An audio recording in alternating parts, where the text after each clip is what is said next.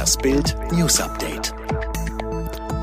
Donald Trump zurück im Weißen Haus. Ausgestanden ist seine Covid-19-Erkrankung noch nicht, aber US-Präsident Donald Trump sendet ein Zeichen. Es geht ihm deutlich besser.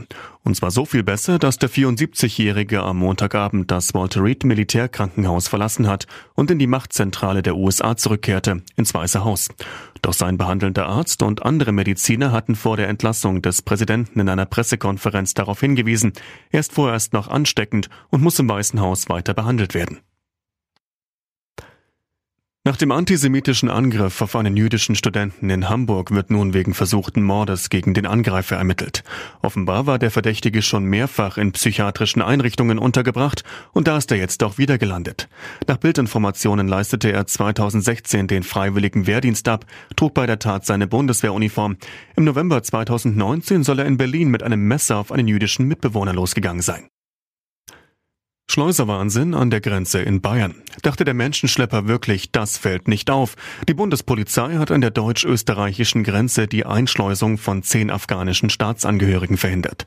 Die Frauen und Männer waren zu elf in einem Kleinwagen unterwegs. Der mutmaßliche Schleuser wurde festgenommen.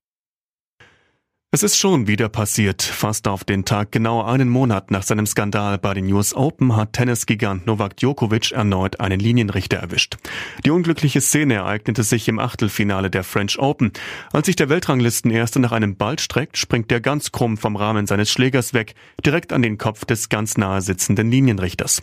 Und sofort wurden die Erinnerungen wach. Bei den US Open hatte Djokovic aus Frust einen Ball weggeschlagen und damit aus Versehen eine Linienrichterin am Hals getroffen.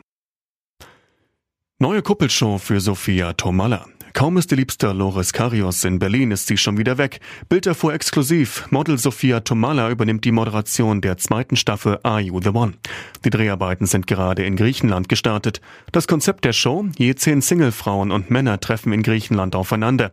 Sie wurden von Experten ausgewählt, die für jeden quasi den perfekten Partner ermittelt haben. Doch wer der Traumpartner ist, müssen die Teilnehmer selber herausfinden.